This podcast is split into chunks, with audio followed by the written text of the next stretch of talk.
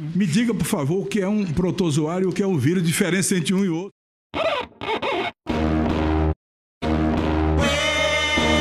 Yeah, yeah. Boa noite. Sinto profundamente cada vida perdida em nosso país. A senhora tem consciência de que esse estudo que a senhora citou para a CPI como lastro científico foi descontinuado porque ele não gerou nenhum tipo de resultado que indicasse proveito no uso da hidroxicloroquina? Não foi essa informação que eu tive. Todos nós somos absolutamente a favor de uma terapia precoce que exista. Quando ela não existe, ela não pode se tornar uma política de saúde pública. O Brasil é o quarto país que mais vacina no planeta. Foi publicado, mas a senhora não leu a publicação. A senhora fez, a senhora brincou com a saúde do povo brasileiro falando em imunidade de rebanho, hidroxicloroquina, tratamento precoce, uma receita no Ministério da Saúde de forma institucional para as pessoas tomarem o remédio. Que Deus abençoe o nosso Brasil.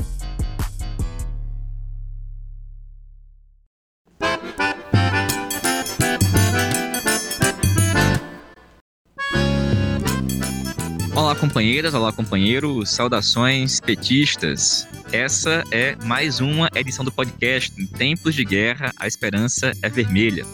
Hoje é sexta-feira, dia 4 de junho. Eu sou Patrick e conduzo a conversa junto com vocês.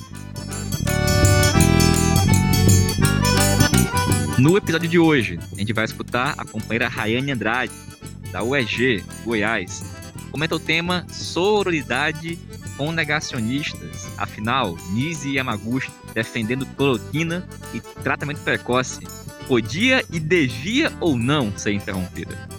Foi Walter Pomar, da direção nacional do PT, comenta o tema do discurso de Bolsonaro e a importância dos atos do último dia 29 de maio e os convocados para o dia 19 de junho. E o companheiro Lucas Rainer, da direção da Uni, fala sobre a convocação do Congresso Extraordinário da União Nacional dos Estudantes.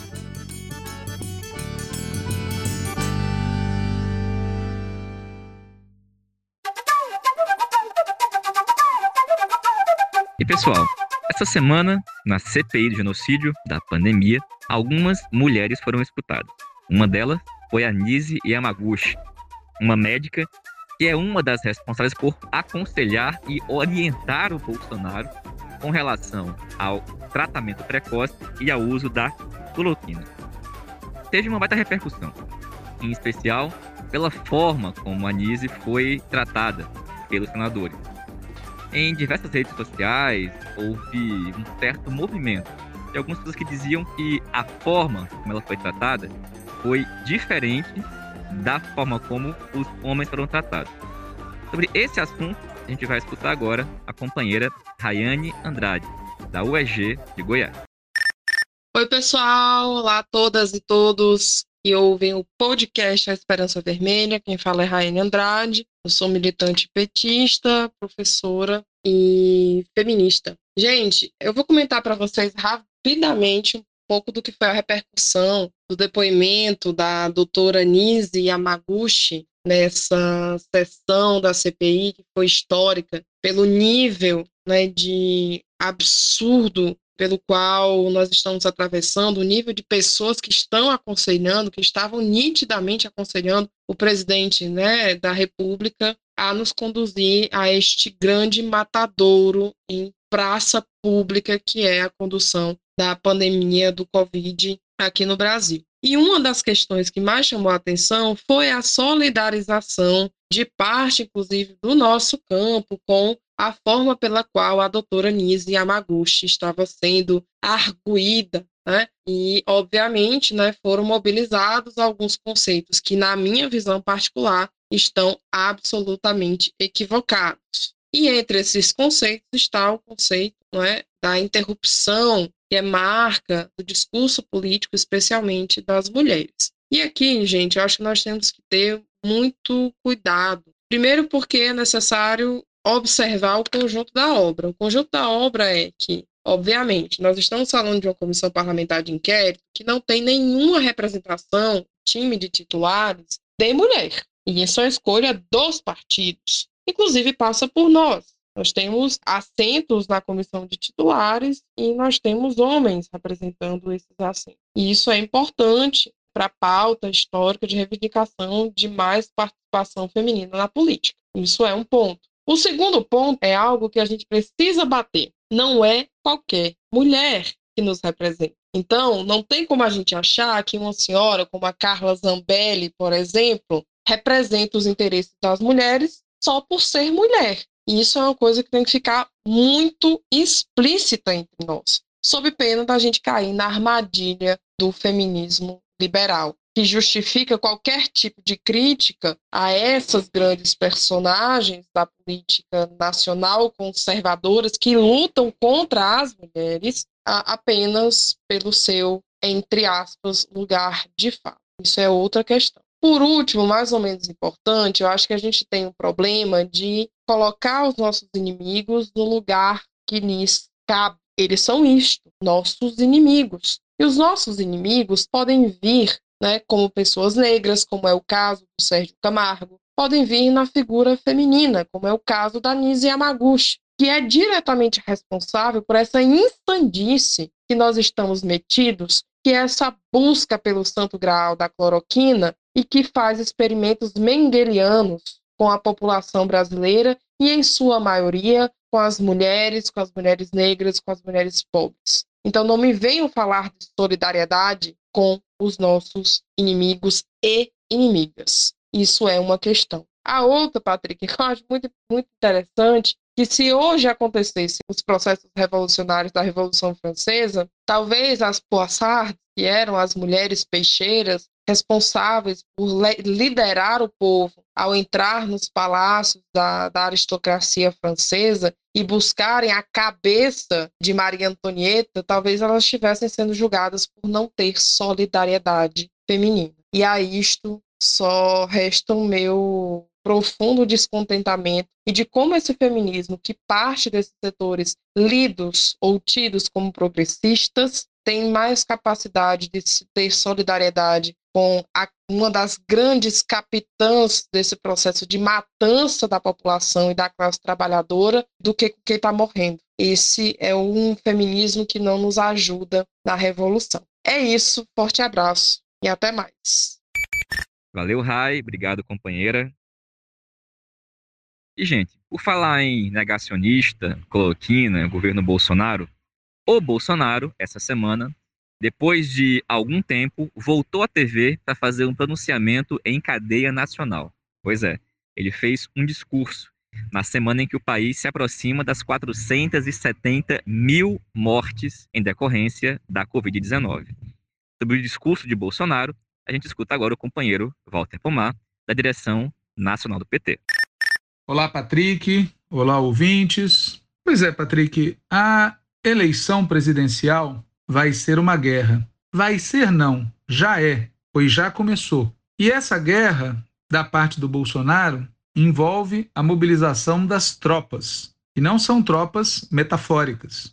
Ele está mobilizando a base dele nas Forças Armadas, nas polícias, nas empresas de segurança privadas, nas milícias e nessa classe média que se armou e gosta de sangue. Essa gente está sendo mobilizada não será uma campanha normal. Já não é uma campanha normal. Como disse alguém, em Jacarezinho começou a campanha eleitoral de Bolsonaro. Mas não só de tropas vive Bolsonaro. Ele também faz política. E o discurso que ele fez agora há pouco é um exemplo disso. Se caísse um cidadão de paraquedas no nosso país que não tivesse vivido os últimos meses, os últimos anos, não acreditaria, lendo o discurso, que Bolsonaro é um genocida, que Bolsonaro é um negacionista. Vejam a primeira frase do discurso, abre aspas, sinto profundamente cada vida perdida em nosso país, fecha aspas. Uma frase dessas lembra aquele cidadão que dizia que não era Messias, que ficava fazendo ridículo das pessoas sentindo falta de ar? Logo em seguida, no discurso, Bolsonaro diz, abre aspas, hoje alcançamos a marca de 100 milhões de doses de vacinas. O Brasil é o quarto país que mais vacina no planeta. Neste ano, todos os brasileiros que assim o desejarem serão vacinados. Passamos a integrar a elite de apenas cinco países que produzem vacina contra a Covid no mundo. Fecha aspas. Essas frases parecem ter sido ditas pelo negacionista, pelo cidadão que questionou o papel das vacinas, pelo cidadão que boicotou o acesso do país às vacinas? Mas o discurso não para por aí. O discurso é uma releitura, uma ressignificação. É o Bolsonaro tentando assumir uma outra imagem. O discurso segue com o cavernícola tentando demonstrar que se preocupa com o povo brasileiro. Ele diz, abre aspas, sempre disse que tínhamos dois problemas pela frente, o vírus e o desemprego, que deveriam ser tratados com a mesma responsabilidade e de forma simultânea. Fecha aspas. Claro que a gente pode e deve dizer que ele de fato tratou o vírus e o desemprego com a mesma responsabilidade e de forma simultânea ajudou o vírus a contaminar mais gente e ajudou mais gente a se desempregar. Entretanto, vamos nos dar conta que ele está tentando apresentar uma outra versão para os fatos. Ele diz no discurso também, abre aspas, destinamos em 2020 320 bilhões de reais para o auxílio emergencial para atender aos mais humildes, montante que equivale a mais de 10 anos de Bolsa Família e destinamos mais de 190 bilhões de reais para ajudar estados e municípios. E ainda fala que contribuiu com setores como bares, restaurantes e eventos. Ou seja, o discurso foi feito para passar a impressão de que ele não é genocida, não é negacionista e se preocupa com o povo brasileiro. Mas não para por aí. O discurso contém um recado direto para o empresariado. Ele diz: amanhã será outro dia, com o Bolsonaro e graças ao Bolsonaro, viu, empresariado? Veja só, ele diz que o PIB projetado para 2021 prevê um crescimento da economia superior a 4%, que só no primeiro trimestre deste ano a economia mostrou vigor estando entre os países do mundo que mais cresceram, e principalmente fala do que foi aprovado no Congresso Nacional, ou aquilo que está em curso, a nova lei do gás, o marco legal do saneamento, a MP da liberdade econômica, o Banco Central Independente, o novo marco fiscal, fala dos leilões de rodovias, portos e aeropostos, fala da Bolsa de Valores batendo recorde histórico, fala do processo de privatizações, ou seja, ele está, no fundo, dizendo para o empresariado: eu estou executando vossa pauta. Por qual motivo vocês não vão me apoiar? Mas não para por aí o discurso. O discurso reafirma o bordão de que este é um país que vai para frente sem corrupção. Fala da CEAGESP sob um comando honesto e responsável. Fala das estatais que no passado davam prejuízo devido à corrupção, mas hoje são lucrativas, e assim por diante. Cita também obras, a transposição do São Francisco, a BR-163 no Pará, a conclusão da Ferrovia Norte-Sul, e ainda cita o tema da Copa América. Ou seja, é aquele discurso que não lembra a realidade de alguém que está desindustrializando o país, que está afetando a sociedade brasileira, que está dilapidando as nossas perspectivas de futuro. Pelo contrário, o que ele está dizendo é que para o empresariado as coisas vão bem graças à ação do presidente da República. E não para por aí. Se a gente não conhecesse o cavernícola, a impressão que fica do discurso é, como eu já falei, que ele não é genocida, não é negacionista, se preocupa com o povo comum, está atendendo às necessidades do desenvolvimento do país, é um país que vai para frente, combatendo a corrupção e que defende a democracia. Ainda tem essa. Fala que todo o nosso governo joga dentro das quatro linhas da Constituição, considera o direito de ir e vir, o direito ao trabalho e o livre exercício de cultos religiosos inegociáveis, que todos os nossos 22 ministros consideram bem maior de nosso povo a sua liberdade. Ou seja, quando a gente olha de conjunto discurso, a gente pode carimbar mentira, hipocrisia e demagogia. Mas é importante que, além de dizer tudo isso, a gente se dê conta que ele está calibrando o discurso. Ao mesmo tempo que ele movimenta o braço armado polariza, agride, ataca, ao mesmo tempo ele está calibrando o discurso para recuperar o apoio de setores da direita e do grande empresariado que se descolaram nesse último período. Por isso, é um erro jogar parado. É um erro achar que Bolsonaro está derretendo, que não há jeito nenhum dele se recuperar, que não há espaço nenhum para surgir uma terceira via e que, portanto, é só questão da gente ficar parado que nós vamos ganhar as eleições presidenciais com Lula. Isso não é verdade. Existe espaço para o surgimento de uma terceira via e existe espaço para que Bolsonaro recupere parcela dos seus apoios e consiga ir ao segundo turno das eleições presidenciais com chance de vitória. Sem falar do cenário, que também sempre está sobre a mesa em se tratando de Bolsonaro, dele ameaçar a realização das eleições caso perceba que vai ser derrotado. E para que o quadro fique completo, é preciso dizer que também este cenário de Bolsonaro continuar derretendo é um cenário possível na conjuntura. Não é o mais provável, mas é possível.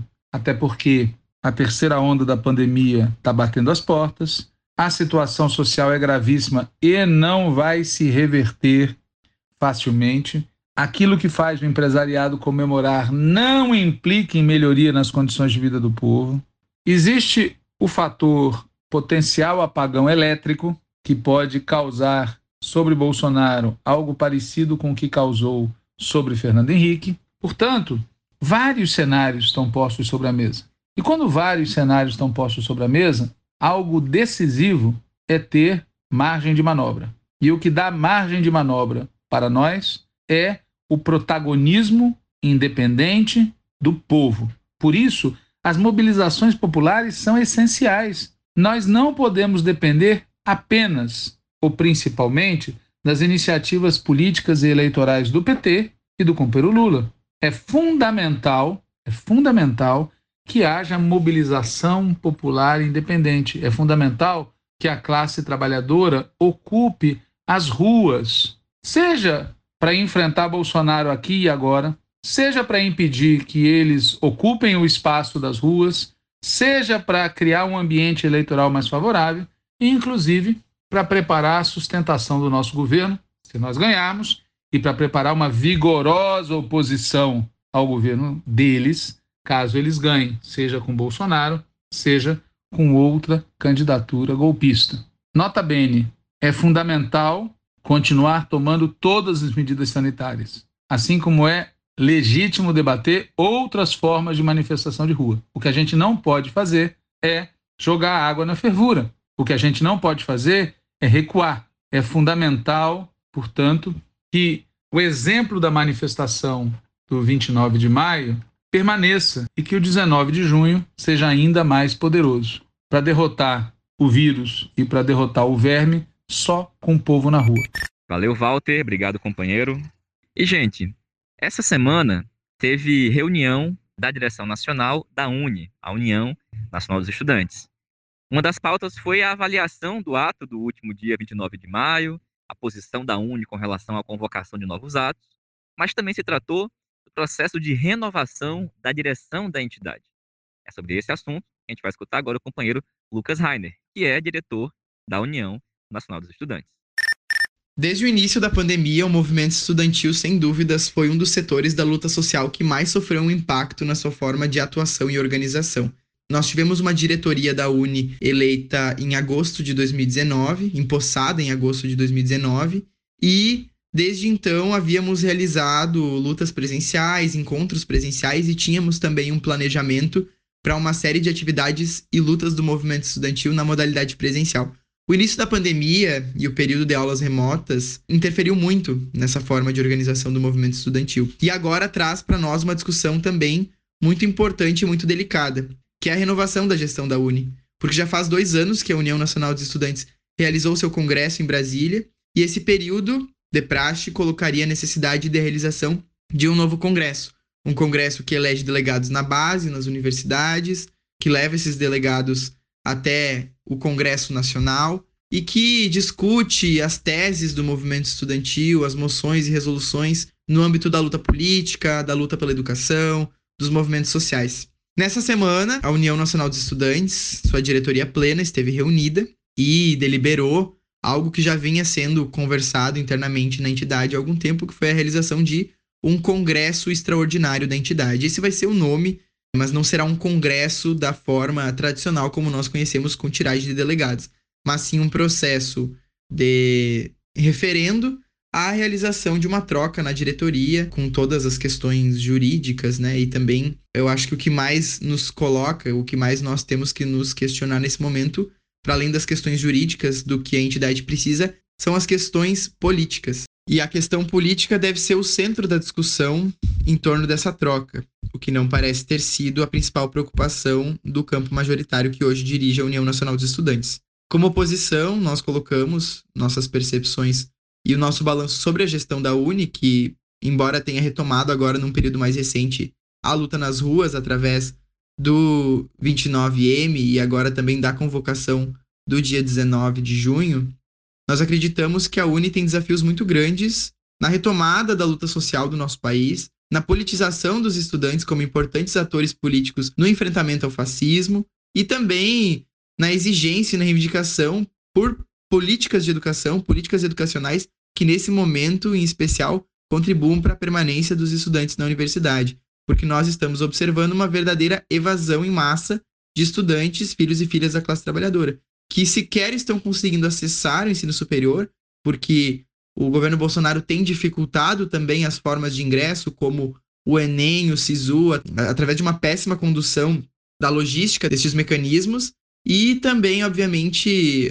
com um desmonte das políticas de permanência. Então, mais do que nunca nesse momento, esse processo extraordinário que vai acontecer na União Nacional dos Estudantes e que nós ainda estamos debatendo enquanto Coordenação Nacional de Juventude da E para pensar a nossa participação nesse processo, que apesar de não ter eleição de delegados, vai contar também com um caderno de teses, então as forças políticas vão poder colocar as suas percepções, suas elaborações políticas para esse momento do movimento estudantil, mas é um processo que sem dúvidas tem desafios muito grandes e, embora a gente entenda também que a pandemia hoje nos impede de, de, realizar encontros presenciais grandes, com participação de muitas pessoas, como eram, como sempre tem sido os congressos extraordinários da Uni, o processo de troca de diretoria será referendado através de uma assembleia que faz parte da programação desse congresso extraordinário e foi convocada para o dia 18 de julho. Então, antes do dia 18, vão anteceder aí uma série de debates sobre movimento estudantil, sobre as pautas da educação, sobre a conjuntura política, onde nós participaremos tanto apresentando a nossa tese política do movimento estudantil, quanto também intervindo nas discussões que são muito pertinentes para a conjuntura. Mas o que nós, como juventude, como movimento estudantil, temos que nos questionar e refletir sobre são os desafios do movimento estudantil nesse momento, que sem dúvidas precisa dar um passo adiante e aproveitar o gás que a gente está tendo agora com as mobilizações que retomaram as ruas. E nós vimos a participação com muito protagonismo dos estudantes nessas mobilizações. Então, sem dúvidas, a nova gestão da Uni tem esse desafio de politizar os estudantes, fortalecer a luta nas ruas e, de fato, construir a força que nós precisamos para derrotar o governo Bolsonaro e construir uma alternativa democrática e popular para o nosso país. Valeu, Lucas. Obrigado, companheiro. Pessoal, a gente encerra a edição de hoje do podcast fazendo um registro e expressando nossa solidariedade ao companheiro Renato Freitas. O Renato é vereador na cidade de Curitiba, no Paraná, e hoje à tarde ele foi preso. Preso por denunciar um ato de violência numa praça pública. Uma prática esportiva acontecia, a PM fez uma abordagem violenta, o Renato denunciou a abordagem e, por isso, ele foi preso, mesmo se identificando como advogado, como vereador, foi conduzido à delegacia. Até o momento que a gente gravou o podcast, o Renato continuava na delegacia. É absurda que mais uma medida como essa, protagonizada pela polícia militar contra militantes de esquerda, aconteça. No dia 29 de maio, a gente já tinha visto atos de violência contra a companheira Liana Cirne, no Recife, contra um companheiro em Goiás, secretário do PT, e agora o Renato. Nossa solidariedade e repúdio a essas medidas. Setores bolsonaristas das polícias militares estão cada dia mais colocando não só as garras, mas usando o aparato policial para perseguir e constranger a militância de esquerda. Isso é inaceitável e não pode ficar sem resposta. Nossa solidariedade ao companheiro Renato. Pessoal, vamos fazer aqui o registro que essa semana a luta do povo e o PT perdeu um importante companheiro lá em Recife, Pernambuco, o companheiro Jurandir Correa. Jura era da primeira geração de petistas lá do estado de Pernambuco e faleceu vítima de um infarto nessa semana. Jura é daqueles imprescindíveis, de uma ternura, de um carinho e de uma força militante muito potente. Vai fazer muita falta para todos e todos nós. Companheiro Jurandir Correia, presente. E dito isso, a gente se encontra na próxima segunda-feira. Um bom fim de semana a todos e todas, saudações petistas e até mais.